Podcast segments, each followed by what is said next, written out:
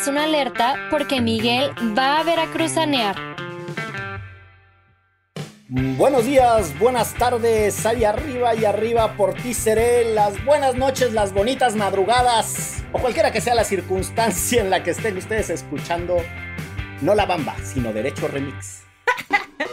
Y en esta ocasión hablaremos de unos temas que estuvieron bastante candentes en redes sociales. Yo enseño lo que quiera y Samuel García, el senador Machirrín y sus amigos machirrines también. También el tema de las niñas no se tocan, un tema muy tremendo que no solo en este caso ocurrió un caso específico en México, pero somos el primer lugar de pornografía infantil en México, entonces hay que entrarle a este tema. Y ya para última, hablemos de los Soya y las filtraciones y los videos que tanto nos han pedido en redes sociales.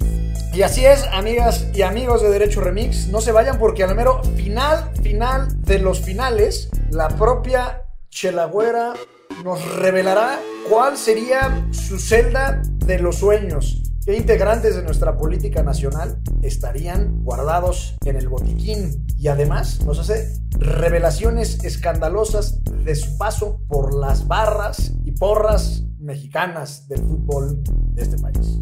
¡Uy! ¡Ahí arriba, ahí arriba!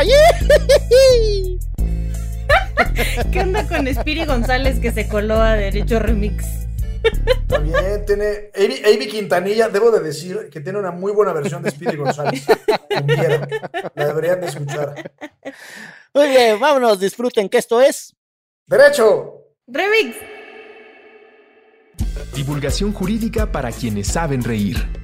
Con Ixel Cisneros, Miguel Pulido y Gonzalo Sánchez de Tagle. Derecho Remix.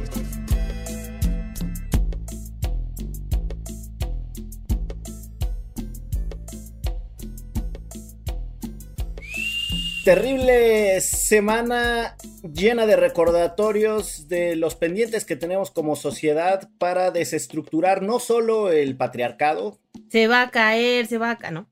Sí, y se va a caer. No solo el patriarcado como un concepto abstracto que pareciera a muchas personas que les irrita cuando se le menciona, sino de manera muy particular una de, sus múltiples expresiones o de los múltiples elementos que lo conforman, que son las diversas formas contra las mujeres. De manera muy particular, ese cruce entre tres ejes, la política como espectáculo o, señoras y señores, la vida del senador Samuel García, Segundo, la violencia contra las mujeres. Y tercero, la falta de espacios para debatir de manera más consistente que estas conductas son altamente reprochables. ¿Cómo están muchachos? ¿Cómo sobrellevaron esa semana tan em, intensa y variopinta? Pues bien, fíjate, la verdad sí, mucha, mucho movimiento en redes sociales sobre todo, y lo que más me emocionó del caso del senador Samuel García y también en otro caso que hubo en Morelos del asesinato de un chico, Jonathan, este, de la comunidad LGBTIQ,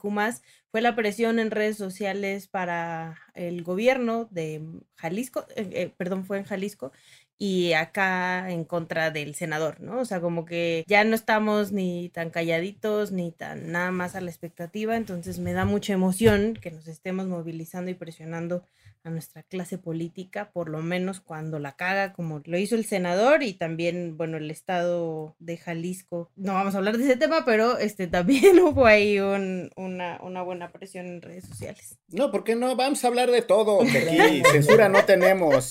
si no me van a regañar, pues no estaba en la lista. Manito. Pues yo muy bien, mis queridos y queridas. Si nos escuchan desde la Ciudad de México, pues sabrán que el clima ha estado un poco nebuloso, cosa que disfruto, ya lo hemos platicado, sé que la chelabuela también disfruta estos climas así como tormentosos. Y sí, este compadre Samuel García, a quien definitivamente no mandamos saludar, Nada. es más, si le, si le podemos mandar una especie de lo contrario, un saludo que sería como un repudio, se lo enviamos. O podría, exacto, la porra te saluda. Exacto. Y recordemos que tiene tres doctorados a sus escasos, ¿cuántos tiene? 32 o 33 años, ¿no? Creo que sus doctorados tienen la misma validez académica que el recién galardonado Lord Molecula, que también recibió un doctorado honoris causa. Válgame Dios, de verdad, este país sí es un episodio de la cadena de Ambrosio cada semana. Pero bueno, pues este compadre eh, pues fue exhibido, se, se autoexhibió en redes sociales, ¿no? Porque estaba haciendo una especie de live, comiendo de manera muy asquerosa y desagradable unas costillas ante la cámara. A la barbecue. A la barbecue, sin mondadientes aparentes, sin, sin palillo ahí que pudiera retirarle los trozos de carne que se le quedaban entre sus dientes. Eh, y nada, y de repente que le dice a, a su esposa, que también es famosona, ¿no? Se mete, como que siempre se mete en controversias, igual que Bárbara Regil. Sea, de repente te metes al Twitter y dice Mariana Rodríguez y dices, ¿ahora qué hizo esta, esta señorita? Pues bueno, es que estaban ahí, en- en- en- creo que en el cumpleaños de ella, además, ella con una pijama muy elegante, así como de satín azul marino, y de repente estaba mostrando la rodilla, literal, la coyuntura de la rodilla, o como dirían los amigos gringos, el kneecap. Y, y en un buen tono norteño le dice, baje la rodilla, hija. Y entonces ella como que se saca de onda. no La sé, ¿en pierna. qué? Se te ve La la, pierna, rodilla. Se te ve la rodilla. Pues nada, que la chica se ruborizó. Este muchacho, nuestro legislador, representante popular, le dice que no, que, que para enseñar solo para él, que para eso se casó con ella, ¿no? Y pues nada, creo que este cuate, cada vez que se presenta, da muestras de su incapacidad. Y lo que me parece dramático es que hemos llegado a, ese grado como sociedad de que esos sean nuestros legisladores y nuestros representantes populares. Me parece que Samuel García le sucede un efecto como a las Kardashian, ¿no? Que simplemente es famoso por el hecho de ser famoso, es decir, no tiene mayores méritos, eh, salvo que ustedes le encuentren uno, en realidad, eh, para ser legislador, pero bueno, pues es parte de nuestra democracia. Este, mm, yo honestamente creo que lo más bonito fue, como decía, la, La zarandeada, postura ¿no? de muchas, sí, la postura de muchas mujeres, sobre todo en redes sociales, ¿no? Y también este hashtag de yo enseño lo que quiera y muchas mujeres enseñando pierna y lo que quieran, ¿no? Y lo otro también, el apoyo a Mariana, porque al final es, por lo menos así pienso yo que tendría que ser el feminismo, donde las mujeres, más allá de criticar, ¿no? las acciones de la otra, más bien es criticar en este caso a la persona que está tratando, que es tu esposo, ¿no? Así a, a Mariana, porque muchas mujeres tenemos normalizada esa violencia, ¿no? Y creemos que no lo es. Y entonces, pues sí, es mi marido y yo ando enseñando y no sé qué.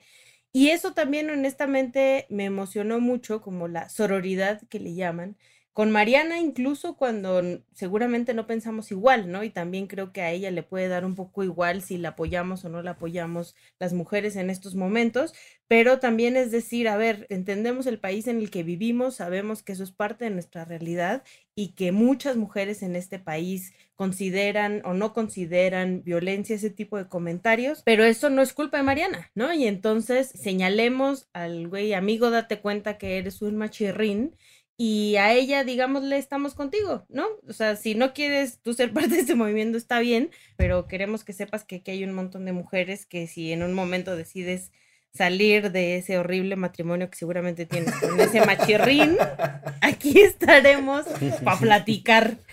¿Y qué tal su coordinador que luego lo puso a tomarse una foto mientras estaba planchando? Como si ya por ese simple hecho ya, ya fuera así Sí. bien feministota, ¿no? Igual otra foto donde él está en él, porque además les encanta, como decía Gonzalo, poner su vida en los reflectores todo el tiempo. Entonces hay una foto donde él está con las piernas abiertas en el gimnasio, tomándose una foto al espejo y se le ven todas las piernas, ¿no? Entonces es, y era, yo sí enseño las piernas, pero tú no, yo enseño las piernas cuando yo quiera, pero tú no. Pues es eso, un machirrín que además lo que a mí me da miedo, honestamente, es que sea el próximo gobernador de Nuevo León que también, bueno, el gobernador actual es el Bronco, entonces yo no sé qué tanto pueda cambiar si es uno o el otro, porque sí hay muchos hombres en este país, que eso también hay que ser conscientes, hay muchos hombres en este país que piensan así y hay muchas mujeres, como lo decía, que creen que está bien, ¿no? Entonces también no seamos ilusos e ilusas y digamos, eh, todos en este país somos feministas y, nos damos cuenta de, de los machismos de nuestras parejas.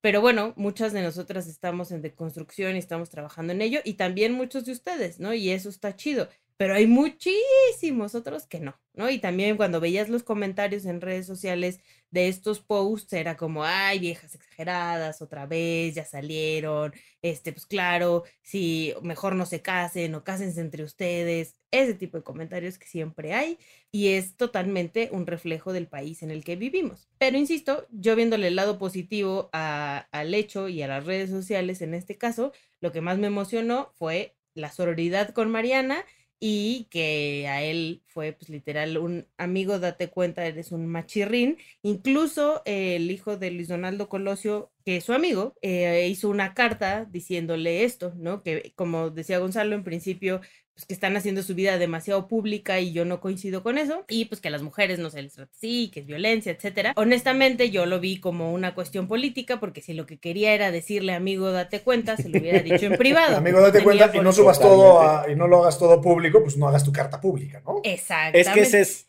esa es una de las contradicciones más brutales. Ya les decía que es muy revelador de nuestros tiempos cómo inicia todo, ¿no? Los personajes que sobreexponen su vida privada y son personajes públicos en dos dimensiones. Mariana, porque es cualquier cosa que signifique ser influencer, pero pues así veo que la reconoce la prensa.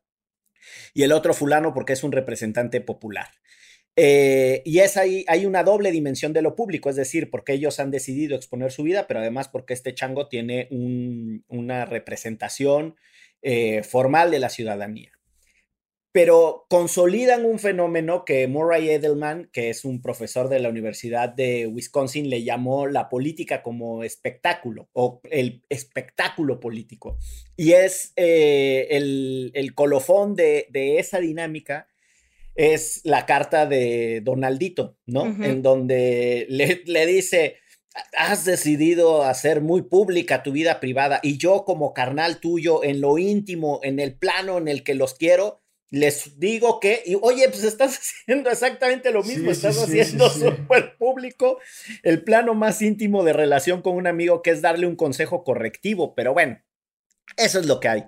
Eh, creo que en todo caso, el, lecciones habrá muchas. A mí me parece que sin pensar que eso condensa el sufrimiento de las mujeres mexicanas, hay que reconocer que hay muchas estructuras eh, violencias, de violencia. A mí me gusta mucho, eh, la por ejemplo, la reflexión que Erendira Derbez comparte en su libro de No son micro, son machismos cotidianos y por ahí escuchen el, podcast que tiene cuando participa con Estética Unisex y muchas de las reflexiones que Jimena Ábalos en ese mismo podcast, en Estética Unisex, comparte.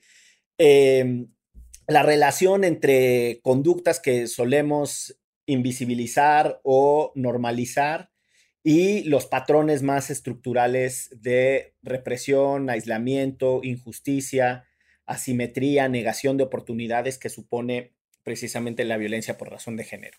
Pero bueno, insisto, sin pensar que esa anécdota o ese episodio de la vida pública mexicana condensa todo lo que pasa a las mujeres, coincido con Ixchel en que cualquier oportunidad para espabilarnos, darnos unos cachetadones eh, no violentos, sino así de esos, así para que, para que se, nos, se nos sacudan las neuronas, es bueno como sociedad.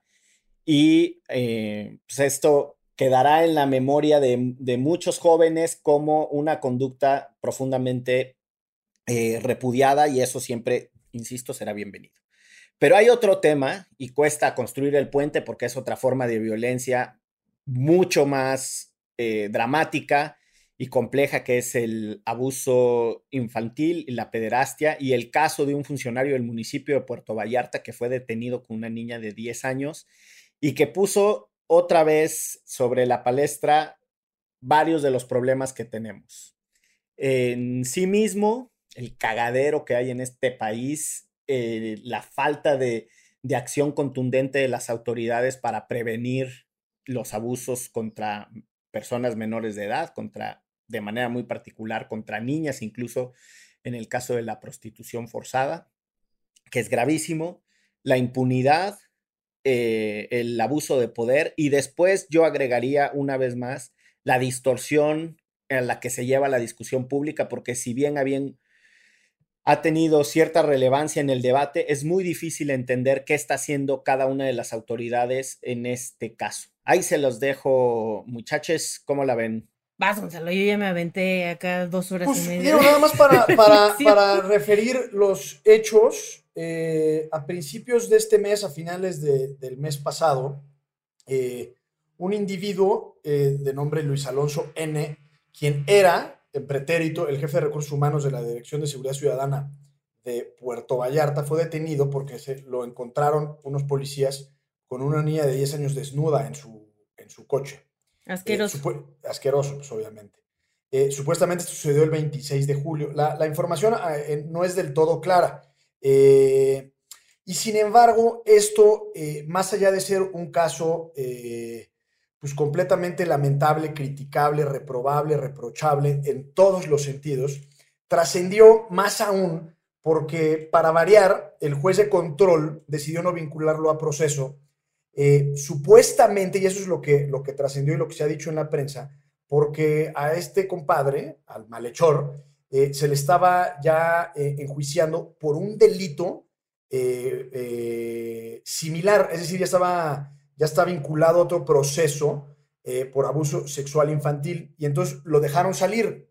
Eh, y obviamente se armó la, la, rebambaramba, como diría el licenciado Bucles. Eh, la propia Fiscalía del Estado alegadamente va a impugnar. ya se destituyó a este juez justamente por no vincularlo a proceso. El, el, Instituto de la Judicatura Federal local eh, ya le está iniciando una investigación, eh, e insisto, lo destituyó. Y, digamos, quizás para sorpresa, la unidad de inteligencia financiera le congeló, a, cargo de, Nieto, le congeló sus cuentas. Entonces, este, digamos, es un poco el, calvario de todos los días de nuestro sistema judicial, sobre todo en materia penal, en donde hay una víctima eh, clara, evidente, que es una niña de 10 años, hay un perpetrador que no fue vinculado a proceso, hay un juez que lo dejó libre, recordemos el caso de los porquis, digamos, todos estos eh, eh, eventos eh, que usualmente, de los, cuales, somos testigos. Y, el caso es que sí, digamos, el perpetrador, digamos, el victimario, pues que pague con todas las consecuencias de la ley. pero a mí lo que me parece más allá del tema en concreto del abuso sexual infantil, eh, y, pornografía y digamos todo este tipo de delitos, eh, está delicado que la unidad de inteligencia financiera se haya involucrado en este tema y quizás me estoy desviando y sé que no es necesariamente de su agrado, pero sí me parece que es una interferencia delicada en contra de la autonomía del Poder Judicial. Eh, porque el Consejo de la Judicatura Federal, incluso en las famosas quejas administrativas, no puede pronunciarse sobre la libertad de jurisdicción con la que decidió un juez. Eso, Chela, para efectos prácticos, significa que son cuestiones netamente interpretativas. Eh, si, el, si, el consejo, si el Instituto Consejo de la Judicatura Federal o Local estima que hay una posible, eh, un posible violación a alguna disposición de sus ordenamientos internos, pues hace lo que hizo el Instituto de la Judicatura Federal Local, es decir, separarlo e iniciar una investigación. Pero ya que, que inicie la unidad de inteligencia financiera un proceso de congelamiento de, de cuentas y activos, eh, tanto al perpetrador como al juez, me parece que es una línea muy delgada que en este caso podríamos fácilmente perder de foco, eh, en el sentido de, pues claro, es un delito muy grave, es una menor eh, y a todas cosas es monstruoso, pero sí es una línea muy delgada que me parece que la unidad de inteligencia financiera está atravesando y cruzando. ¿Había alguna, o sea, dieron alguna razón para eso o no se puede en ninguno de los casos? O sea, yo lo único por lo que vería que se le, o sea, porque le pagaron por algo así, ¿no? O sea, como hicieron un poco con cuando dejaron a la mamá del marro libre, ¿no? Que es porque había un recurso ahí, una un depósito, ¿no? Al juez o algo así, pero de ahí en fuera no entiendo la razón, como bien dices, de por qué em, interferir en, la decisión del juez, más allá de que todos creemos que la decisión del juez fue una mala decisión, ¿no? Pero una cosa supongo. Y sobre todo por las razones que trascendieron, porque dice que este compadre ya está vinculado a otro proceso eh, en donde se protege el mismo bien jurídico, es decir, el interés superior de la niñez y, que, digamos, este tipo es una ficha, ¿no? Que tiene otro proceso abierto eh, por abuso sexual de menores. Y en ese sentido dijo, bueno, pues para afuera, eh, y no lo vinculamos al proceso porque ya está ese expediente y esa carpeta en curso. Eso es lo que pareciera ser que es muy contradictorio. Saludos a Lolita Ayala. Saludos. Saludotes. Pero entonces no hay una razón real para. O sea, para. Aparentemente no. O sea, no, no, no, no hay nada que nos dé ninguna indicación de por qué lo hizo así. Ok. Yo eh, regreso a algunos de los puntos que mencioné en la introducción al tema y conecto con algunos de los planteamientos de, Gonzalo. Yo creo que de saque tendríamos que imaginar en dónde está la capacidad preventiva del Estado frente a estas conductas.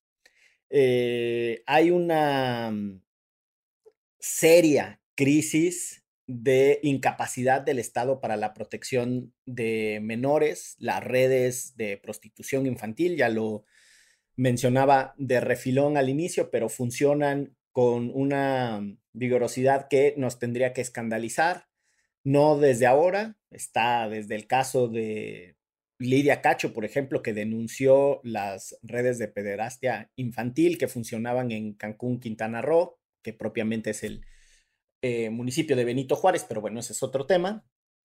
Eh, y ahí podemos ya imaginar que siendo un, un sistema con demasiadas aristas entre quienes proveen los servicios, quienes los solicitan, las personas que son víctimas de esta explotación, etcétera, tendríamos que tener una aproximación integral y no hemos visto, por lo menos yo no he sabido de casos en donde se integren las distintas autoridades para trabajar coordinadamente en la solución de este problema.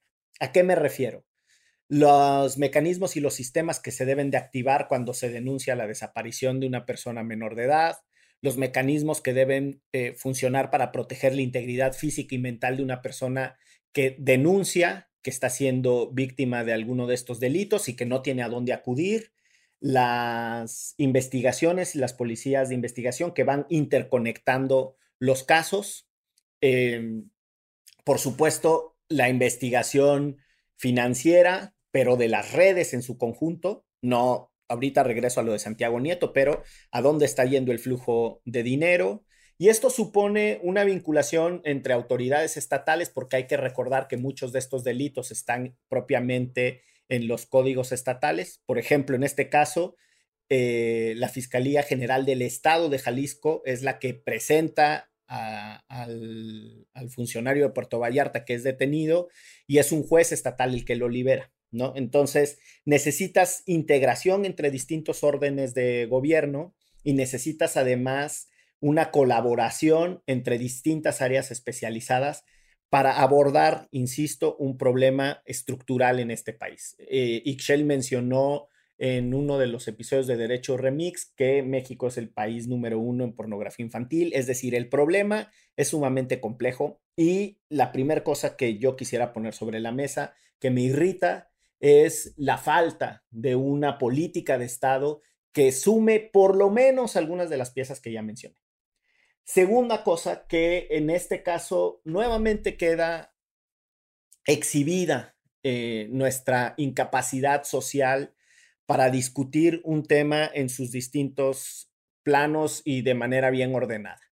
Yo traté de buscar eh, hace unos minutos antes de empezar a grabar aquí eh, algunas referencias de la nota y, de, vamos, de los hechos y todas las notas están extraordinariamente cuachalangueadas. Es difícil entender qué es lo que están tratando de denunciar, los, las referencias están muy manejadas, están manejadas de manera muy desaseada y eso impide formarse un criterio como ciudadanos sobre lo que estamos viviendo y la complejidad del problema. Y de verdad eso en el largo plazo me parece que algún grado de preocupación nos tendría que significar. Lo que quiero decir es, perdón, pero este caso vuelve a poner sobre la mesa la necesidad urgente de un buen periodismo judicial, no la chingada aproximación desde la nota roja. Pareciera que no hemos logrado sacudirnos ese lenguaje policiaco, esa cosa del, pues, esa cosa de la del, filtración del reportero horrible. que se sube a la patrulla, de la filtración, que habla, que redacta la nota como si estuvieras dialogando con un policía. Pues también ahí perdemos mucho. Y voy al último punto que eh, es el que señala Gonzalo y pareciera menor, pero yo creo que la unidad de inteligencia financiera que en otros países son famosas porque su trabajo se le conoce como investigación de delitos complejos. ¿Y a qué se refieren con la investigación de delitos complejos? Que normalmente se utiliza mucha tecnología financiera para desplazar el dinero y para esconder el dinero y sobre todo el origen ilícito del dinero. La unidad de inteligencia financiera resulta de los compromisos internacionales que tiene México, una cosa que se les conoce como los GAFIS, que son los grupos de acción financiera internacional para impedir el, el flujo ilícito de dinero, sobre todo asociado al terrorismo, al narcotráfico y a la corrupción estructural. ¿Qué quiero decir con esto? Pues que la verdad es que para un caso de un juez que posiblemente o que presumiblemente fue corrupto, pues tenemos un montón de otros instrumentos, ya los mencionó Gonzalo, la propia judicatura tendría que tener a sus órganos internos de control y de supervisión y sus asuntos internos y equivalentes, sus visitadurías y la chingada, trabajando para controlar estos casos de corrupción. Creo que la unidad de inteligencia financiera tendría que estar preocupada por el dinero del Mayo Zambada, tendría que estar preocupada por muchos otros temas, pero bueno, lo dejo ahí solo como una nota para confirmar que efectivamente eh, un caso que ya de por sí irrita el estómago solo de saber que se encontró una persona con una niña de 10 años desnuda, ya es lo suficientemente eh, lacerante y, me parece, insisto, que dramático en términos individuales y sociales, pues puede, puede sonar eh, poco popular que uno prefiera que no se metan ciertas autoridades, porque no se trata de simplemente tener un espíritu sancionatorio por sí mismo, sino darle orden a las cosas que en este país, incluso en eso, están desordenadas. ¿Cómo la ven? Sí, no, y si, y, si es eh, necesario, ¿no? Eh, pues que el juez sea este, escudriñado en sus, en sus decisiones. ¿Escudriñado? Escudriñado, sí. Vámonos, qué jurisprudencia, ¿eh? No, ya habla bien sobre esdrújula, ¿no? Ya le vamos a dar aquí aprendiendo el doctorado. De ustedes, estoy aprendiendo de ustedes, de los mejores. Así como el del como el de Lord Molecula, te vamos a dar tu, tu, doctorado, pero te tienes que poner tu gorrito y toda la cosa, ¿eh? No, fíjate que después de dos años de sufrir en el CIDE, me quedo con mi maestría. Ya, la, la mía sí tiene valor. este, bueno, total, ya hasta se me olvidó que iba a decir. No, que ya que lo habían escudriñado. el, gran escudriñador. Ah, exacto. O sea, si es necesario, bueno, pues que se investigue al juez, pero también ya ahorita estamos, este, eh, dejando de lado, como dice Miguel, o sea, una o sea, la exigencia de una estrategia integral contra uno de los de uno de los principales problemas que tiene nuestra niñez en nuestro país, ¿no? Y ni siquiera se está hablando de ese tema. Y ya también tampoco estamos hablando de la víctima, ¿no? O sea, de la niña y de, y de qué, mm, qué, qué va a pasar con ella y con su familia cuando un juez dejó libre a su agresor, ¿no? Entonces, este, hay mucho más allá y, y en efecto se tendría que empezar a hablar de estos temas en una cuestión mucho más coordinada y que no empiecen a salir casos por aquí, por allá, porque los hay, y que se resuelvan así como nada más tapándole el ojo al macho porque se hizo público en una nota periodística muy gacha, como dice Miguel. Sí, yo nada más para concluir en el tema, yo creo que somos el país de muerto el niño se tapa el pozo. Tenemos muy poca capacidad de prevenir eh, y de generar estrategias para anticipar eh, una serie de problemas muy graves y muy profundos que tenemos en el país, desde esto que comentaban de la pornografía infantil, eh, la obesidad infantil, es decir, muchos de los problemas que atravesamos pueden ser solucionados de manera previa y preventiva con estrategias definidas, políticas públicas inteligentes, pero siempre que nos explota el boiler en la mano es cuando ya queremos ahora sí entrarle a solucionar los temas. Y somos también un país de soluciones súper sencillas a problemas hipercomplejos. Y en ese sentido también podríamos ser el país con cierta ingenuidad de muerto el perro, se acabó la rabia. Es decir, estas soluciones que parecen muy grandilocuentes para hablar en términos eh, jurisprudentes, eh, pareciera que resuenan el tema. Es decir, supongamos que el juez en efecto fue malo, que en efecto la unidad de inteligencia financiera tenía que intervenir en un caso como este y congelarle las cuentas, y termina el juez en la cárcel y el perpetrador en la cárcel. Y ya con eso eh, sentimos cierta satisfacción de que el problema se resolvió, cuando en realidad eh, el, verdadero problema no está en el perro ni en su rabia, sino que está en el corral en donde está el perro. Eh, y en ese sentido, pues a mí me parece que es, quizás pueda ser parte de nuestra genética, esa, o nuestra inmadurez colectiva y política, esa verdadera incapacidad de, de atajar los problemas de una forma eh, articulada, estratégica y correcta. Y este me parece que es un, eh, un, un ejemplo de ello. No solo por las autoridades que intervienen o las que intervienen y no lo deberían de hacer, sino sobre todo por la, las dimensiones del problema y cómo siempre encontramos, insisto, soluciones muy, muy simples a problemas muy, muy, muy complejos. Total. Pues ahí está. Lo dicho, si les parece, vamos a una pausa para escuchar eh, algunos agradecimientos a quienes han sido muy generosos con nosotros para hacer posible este programa. Esto es Derecho Remix. Aprovechamos esta pausa para agradecer y mandar saludos a nuestra querida comunidad de Patreon. Oscana Cortés, Judith Valencia, Iván Sánchez, Ana Lucía López, Carla Zip y Cristian Flores. Muchas gracias por formar parte y hacer este podcast posible. Amigas y amigos de Derecho Remix, y estamos de vuelta en este su episodio de su podcast de divulgación jurídico favorito. Y antes de entrar en materia, eh, estaba, y para todos aquellos que tengan hijos, hijas, sobrinas, sobrinos, primos o primas, en edad eh, de estudios de educación básica, es decir, la primaria, pues fíjense ustedes nada más que ya salió, el, ya salieron los horarios que eh, Esteban Moctezuma, nuestro flamante secretario de Educación Pública, pone a nuestra disposición para los pequeños, para los frutos de su casa. Y resulta ser que, por ejemplo, Los si- retoños. los retoños, si su hijo o hija va en segundo de primaria y dice, bueno, en la CDMX, no se preocupe, usted va a poder descansar muy bien a partir de las 11 de la noche porque sus clases van a ser de 8 y media a 11.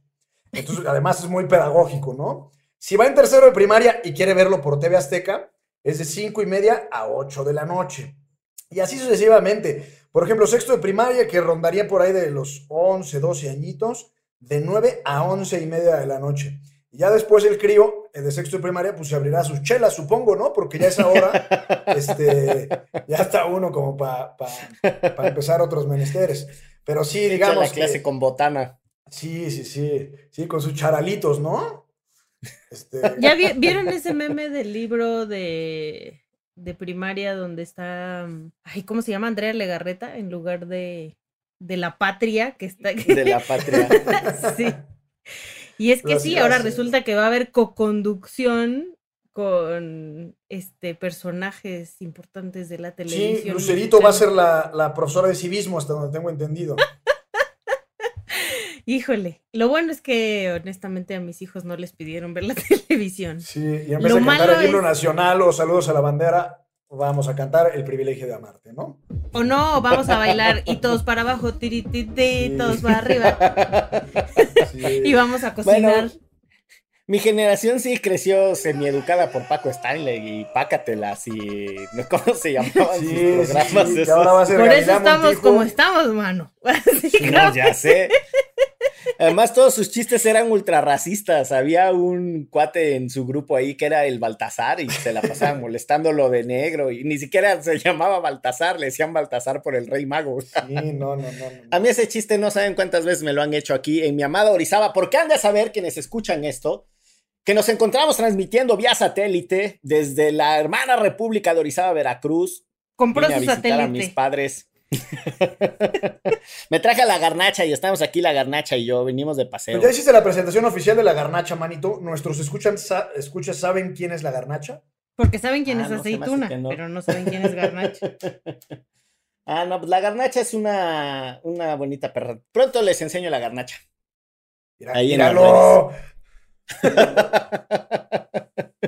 Oigan, y hablando de enseñar, otra vez, y retomando la idea de que nuestra clase política tiene una fascinación por el espectáculo, pues se armaron los videoescándalos. Ya como que cada cierto ciclo este país vive su periodo de videoescándalos, ¿no?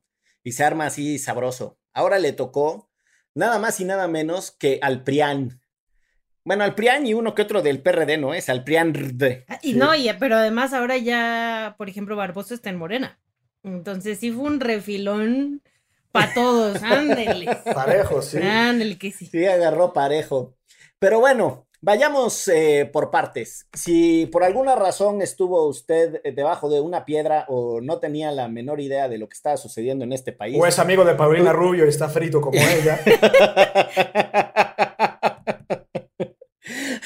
Resulta que eh, extraditamos a Emilio Lozoya, que andaba de vacaciones en distintas latitudes de las Europas, y vino a este país gracias a que se nos concedió el, por parte de las autoridades españolas que el muchacho viniera a enfrentar los delitos de los cuales se le acusaba. Ya llegó aquí y dijo, no, pues, ¿qué creen? Que les traigo unos DVDs, así como onda del, eh, de cuando los tiempos del videocentro. A ustedes no les tocó el videocentro porque son muy jóvenes, pero es previo al blockbuster. Y entonces... Les traigo unos, unos floppies. Les traigo unos casetes VHS. Y entonces ya venía con sus casetes VHS y que se puso a negociar y que con Gertz Manero, que si iba a desayunar cereal con miel o qué le iban a dar de trato de privilegio. Que, que si llegó empachado. que si traía el cuajo inflamado. Que le traigan, por favor, a una abuelita que lo desempache y le jale la espalda. Sí, le hacían falta unos pellizcones en la espalda para sacarle las ventosas. Pero bueno, total que en, todo ese merequetengue, en todo ese merequetengue, empezó a decir que, pues, que, que había hecho una filmografía y que tenía a todo mundo videograbado recibiendo unos centavitos, como diría el abogado más laureado. Y ahí estábamos, que, ay, queremos ver los videos y no sé cuál, y el presidente de la República que se saca su comentario de, pues ya consulté con unos abogados, yo no sé con qué abogados consultó, pero bueno, ya consulté con unos abogados y dicen que si se salen esos videos a la luz pública, ni se va a perder tanto en lo jurídico. Y yo digo que lo saquen, que queremos ver. Eso es hacer la vida pública más pública. Y pues ese es el contexto del antecedente en el cual empezaron a salir ya las primeras filtraciones a cuentagotas de unos videos de un señor recibiendo un, eh, como si fueran unas así, un, paquete de Tupperware, de ese que compró absolutamente todo el Tupperware, la lonchera, los vasos, no sé cuál, le llegaron con una maleta, pero nada, que lo que trae adentro en realidad son fajos de billetes y hasta se ponen a decir de cuántos trae cada fajo. De 500 y, de 200. Además.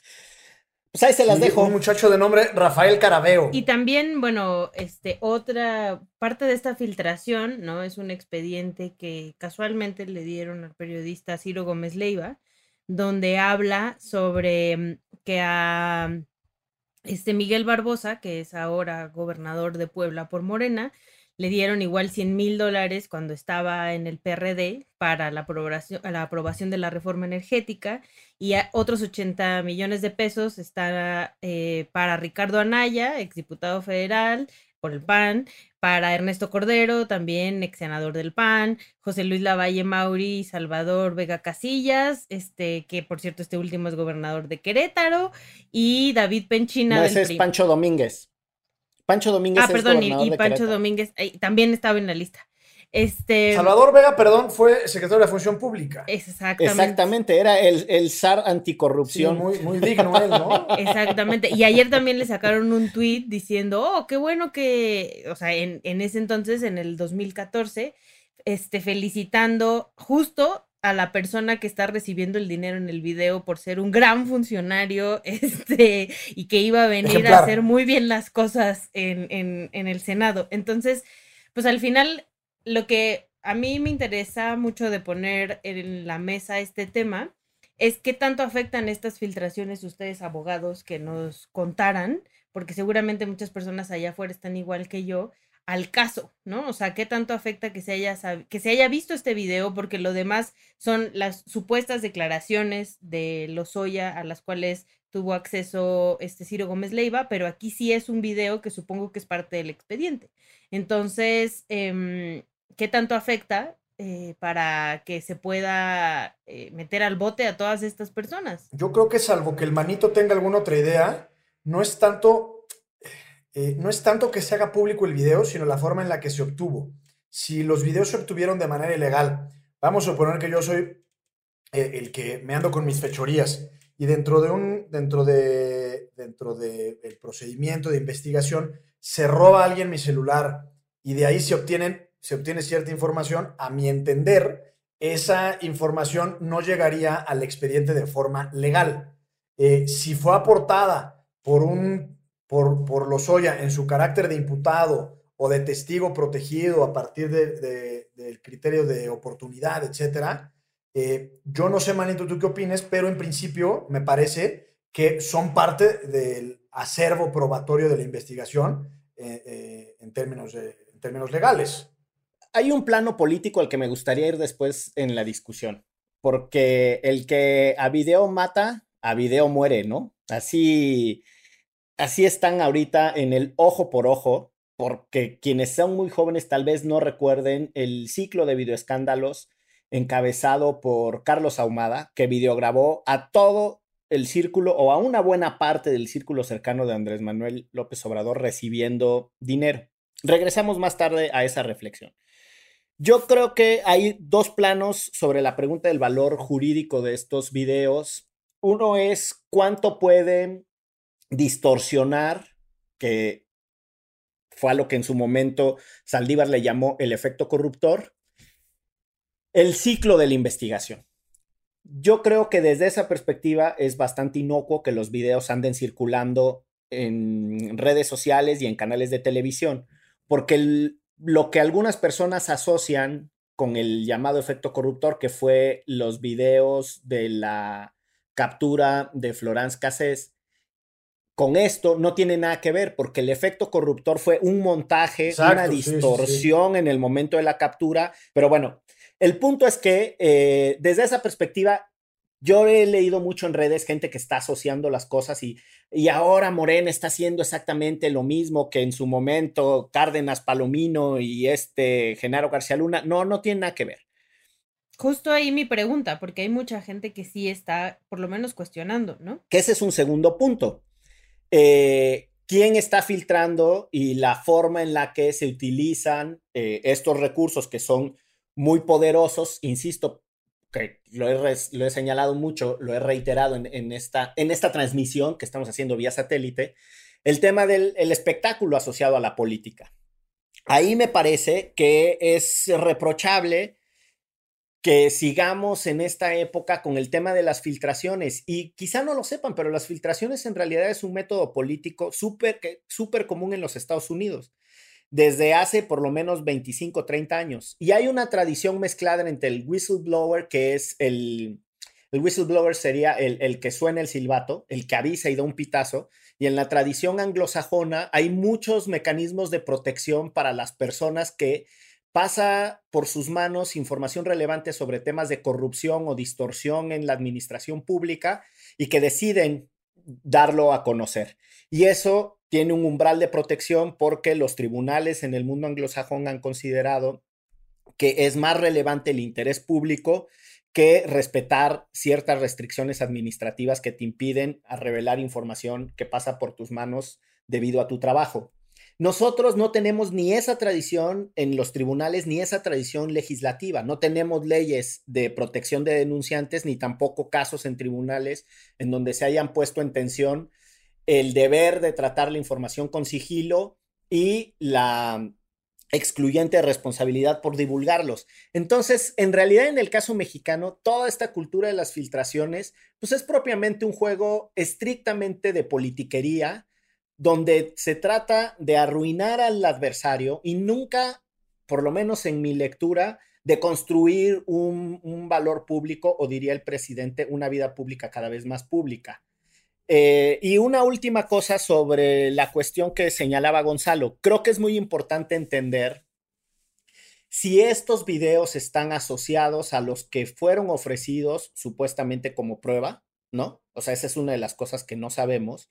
Si estos videos em, fueron extraídos legal o ilegalmente del dispositivo que los grabó, si fueron resultado de una intervención de una comunicación, por ejemplo, yo se los mandé a Gonzalo por WhatsApp y entonces alguien ilegalmente intervino mi comunicación y después lo subió. Es decir, tenemos muchos puntos ciegos sobre el origen de los videos, sobre la relación de los videos con el expediente y con lo que se trata de probar. Esa es la segunda cosa que, desconocemos.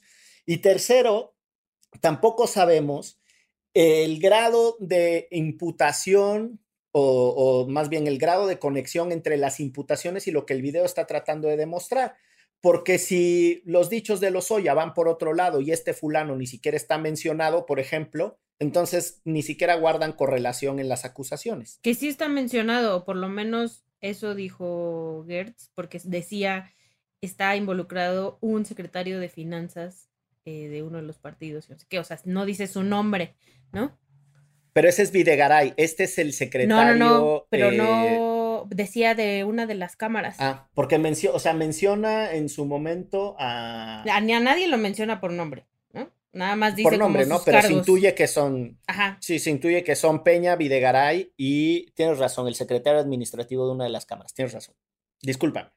Manito. Sí, yo mira, coincido con todo lo que, lo que se ha expresado en este foro, mis queridos. Eh, Me voy a echar unos pambazos y unas garnachas en Ah, celebración. Qué sabroso, ya me dio el apetito.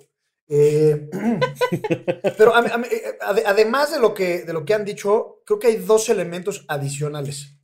En su momento, mucha gente festejó el famoso Pacto por México y era no de todos conocido, pero había ciertos elementos para presumir eh, con cierta veracidad que el Pacto por México se llevó no tanto porque nuestros representantes en el 2012 y 2013 fueran verdaderos patriotas eh, y tuvieran como, como frase central de su vida pública la patria es primero, eh, sino realmente porque hubo un intercambio económico entre los partidos. Eh, Peña Nieto, sobre todo en el PRIAN, eh, llegó con mucha legitimación, eh, PRD, eh, sobre todo frente al PAN y al PRI, y al PAN y al PRD, y digamos, la forma en la que se procesaron todo ese paquete de reformas llamadas estructurales, aun cuando algunas pueden ser buenas, otras no, etcétera, fue de una velocidad vertiginosa, nunca antes vista en la historia reciente del país.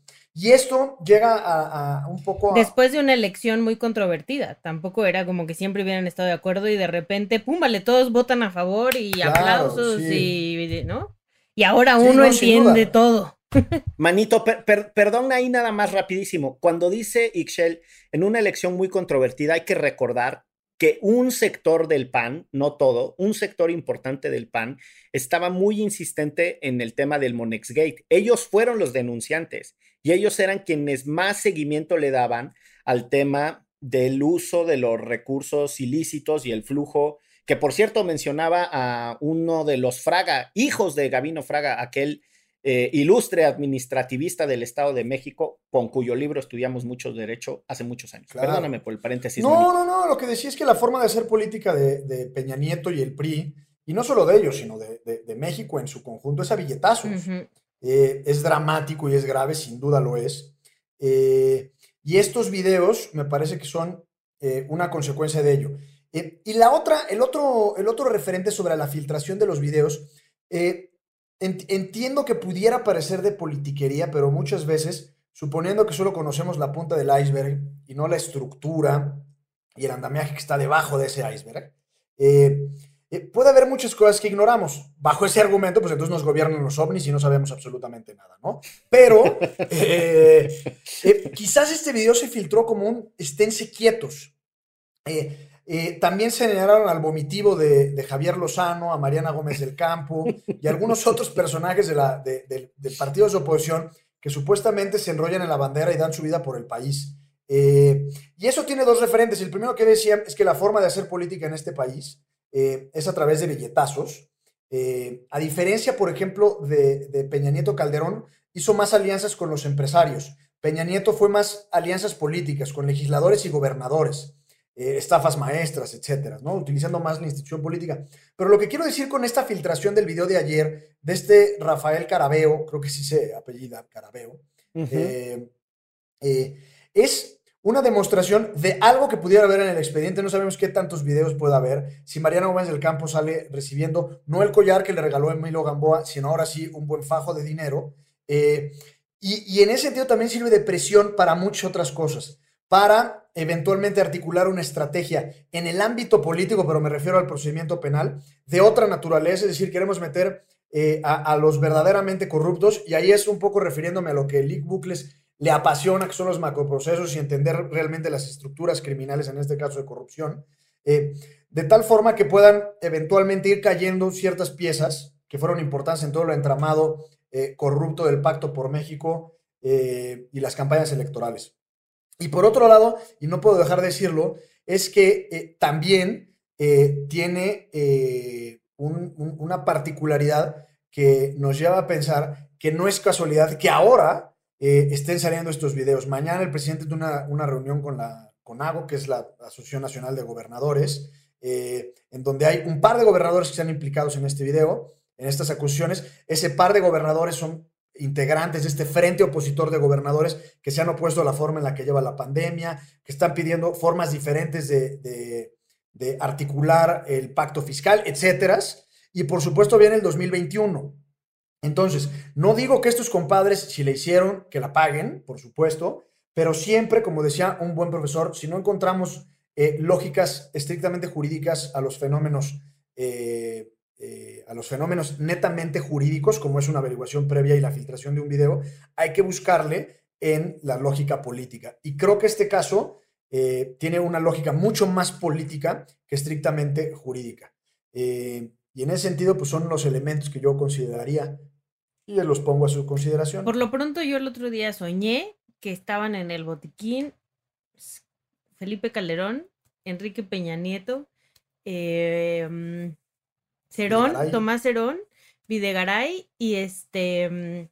Ay, me falta uno, el del pan, el que está. Laura de América. Puede ser, eh, hubiera estado más divertido mi sueño. Sí, en la misma ciudad meten a Laura de América, a Pedro Ferriz de Con. y al hijo, y a y Gilberto Lozano. Total que estaban todos acá echándose su lunch, este que además era algo así como salchichas hervidas, porque es lo que normalmente le dan a la gente en prisión, cosas horribles. Y, y fui muy feliz, de verdad desperté muy feliz. sí, dije como, Ay, ojalá, ojalá mi sueño se haga realidad. Sin su katsu. No, no, no alcanza para la katsu. Sin su katsu. El otro día vi un tweet que decía, estoy seriamente en contra, más o menos lo estoy parafraseando, estoy seriamente en contra del, del, sistema punitivo y de que se use la cárcel para todo, pero ¿cómo me saco estas ganas de querer ver a Peña Nieto, a Videgaray y a Calderón en el bote? Y así es, pues yo creo en, el, en las corrientes del derecho penal mínimo pero pues uno tiene que reconocer que hay circunstancias que ponen a prueba esas convicciones. Ahora, más que verlos en el bote, tanto así que hay pasiones, hay pasiones. No, no, sin duda, pero más que verlos en el bote, la verdad es que a mí sí me gustaría ver eh, una capacidad real de afectación de activos. Ese es un tema al que tendríamos que darle cuerda en algún episodio de Derecho Remix. Es más, que participe la gente y que nos diga de qué temas quieren que hablamos, pero la, lógica de la afectación de activos y la capacidad de recuperación del daño patrimonial es algo en lo que estamos en pañales. No tenemos eh, los instrumentos necesarios porque, entre otras cosas, la unidad de inteligencia financiera está distraída por allá con los jueces y no necesariamente con demostrar lo que, insisto, se le llaman delitos complejos que precisamente refieren ese nombre por la dificultad de demostrar que ciertas transferencias de dinero están relacionadas, sobre todo cuando se utilizan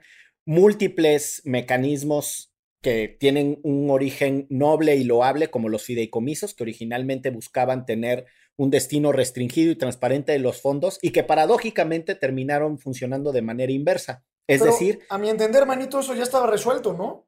¿Qué? Perdón, prosigue, prosigue. ¿Qué es lo que estaba resuelto? Pues eso de la recuperación de activos, mm. la 4T lo resolvió con el instituto para devolverle al pueblo lo robado, ¿no? ojalá, cabrón, ojalá. Por cierto, y, para ir cerrando, dime. No, ya me acordé, Genaro García Luna, era el otro que me faltaba en mi sueño. Ah, no. Ahí estaban todos echándose su, su lonche. Sin derecho de bajar al pueblo, como le dicen en el botiquín, al patio. Los, el patio es el pueblo, así le dicen. Pero bueno, lo que les iba a decir es que el otro tema eh, es el de la capacidad de fiscalización, que este país ha dado campanadas que van quedando ahí aisladas. En el 2000, por cierto, hace 20 años, Alonso Lujambio y Jaime Cárdenas encabezaron dos de los trabajos de fiscalización más notables que han tenido las autoridades mexicanas. Eh, Alonso Lujambio estaba obsesionado con lo que se le conoció como el Pemex Gate y Jaime Cárdenas con aquella triangulación de recursos de los amigos de Fox, que recordarán que el insufrible de Lino Corrodi, quien por cierto después terminara apoyando en algún momento a Andrés Manuel López Obrador, cosas absurdas de la vida, diseñó un esquema de triangulación de fondos. Y en el caso del Pemex Gate era un sistema de triangulación de fondos del sindicato de Pemex para financiar la campaña. Y con muchos menos instrumentos de la Bastida, exacto, con muchos menos instrumentos de fiscalización, este país en algún momento tuvo desde el IFE, que recibía ese nombre la institución, extraordinario trabajo, muy metódico, porque eran personas que se tomaban muy en serio, creo yo, eh, sus atribuciones y sus responsabilidades. Si hubiéramos desarrollado una escuela, por una parte de trabajo técnico, una doctrina, por que así se le dice, que está muy mamuco el nombre, pero que es una lógica de interpretación de las normas y además pequeñas correcciones legislativas. La verdad es que creo que no hubiéramos llegado a los absurdos con los que terminamos con el caso del Monex Gate, pero hacen estas ultra reformas, hacen una rotación, corren a todo mundo, reinventan las instituciones y ahí vamos de cero. No nos gusta el avance gradual, yo sí creo en el gradualismo y ojalá que lo que estamos viviendo ahorita no sea una cosa ahí aislada y sepamos conectarla con otros contextos, tanto del pasado como del presente, pero principalmente hacia el futuro. ¿Les parece si hacemos recomendaciones para despedirnos? Sí, yo tengo un par de recomendaciones. Como custodio de la cárcel eh, idílica y utópica de la Chelagüera, propongo a Mauricio Clark que los esté, eh, que los esté evangelizando todo el día. Que también es otro Y les esté haciendo discursos de reconversión. Exactamente. Imagínate, ¿no? Para no ser corruptos. sí. Pero mi recomendación, justo la terminé ayer eh, y que tiene que ver con nuestro primer bloque, es esta serie chilena que está en Amazon, se llama La Jauría.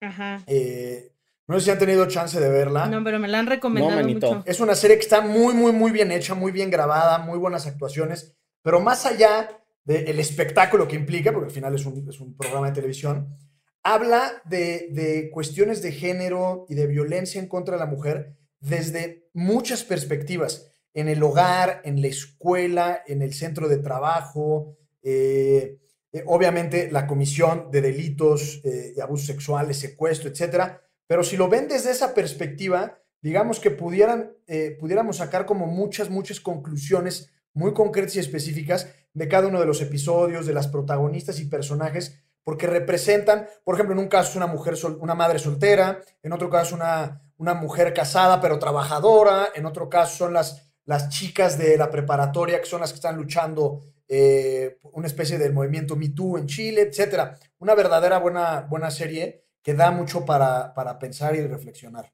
Este, yo justo terminé el domingo de leer El albergue de las mujeres tristes de Marcela Serrano, también una chilena.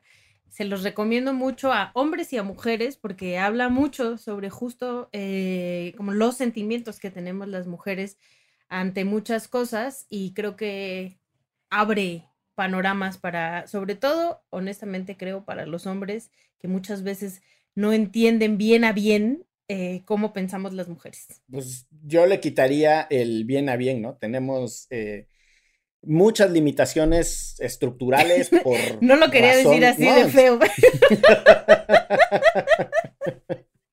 Pero bueno, pues hay que asumir las cosas eh, con la franqueza que corresponde. Eh, a ver, yo les tengo una recomendación de serie que se llama Puerta 7 y es em, la trama, una mujer que trata de enfrentar las mafias de las barras en el fútbol argentino.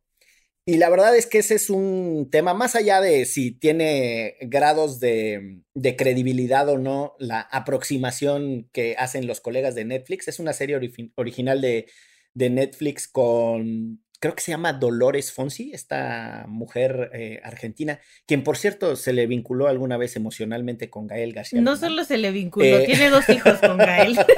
ah, chingado.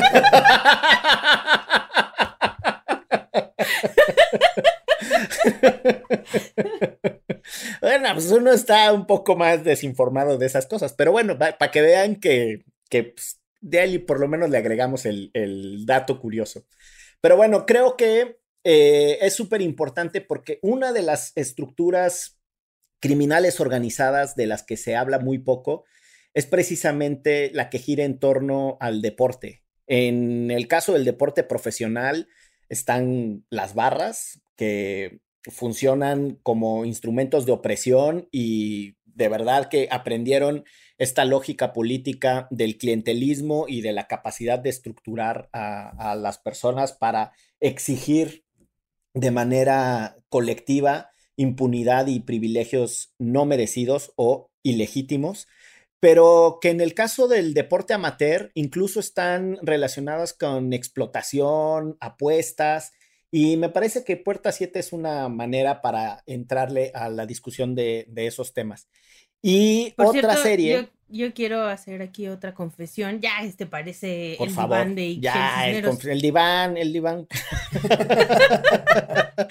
este, yo fui parte de una barra en, en México y sí es una cosa complicadísima, súper turbulenta.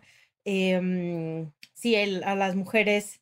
Eh, se nos trata como, pues creo que como en general en, la población, como este cosas que se usan, ¿no? Y este, mm, pero bueno, me divertí mucho en esa época, la verdad, honestamente. Era, era este de parte de la Rebe, una de las grandes barras mexicanas. Pero sí es un pinche negociazo horrendo.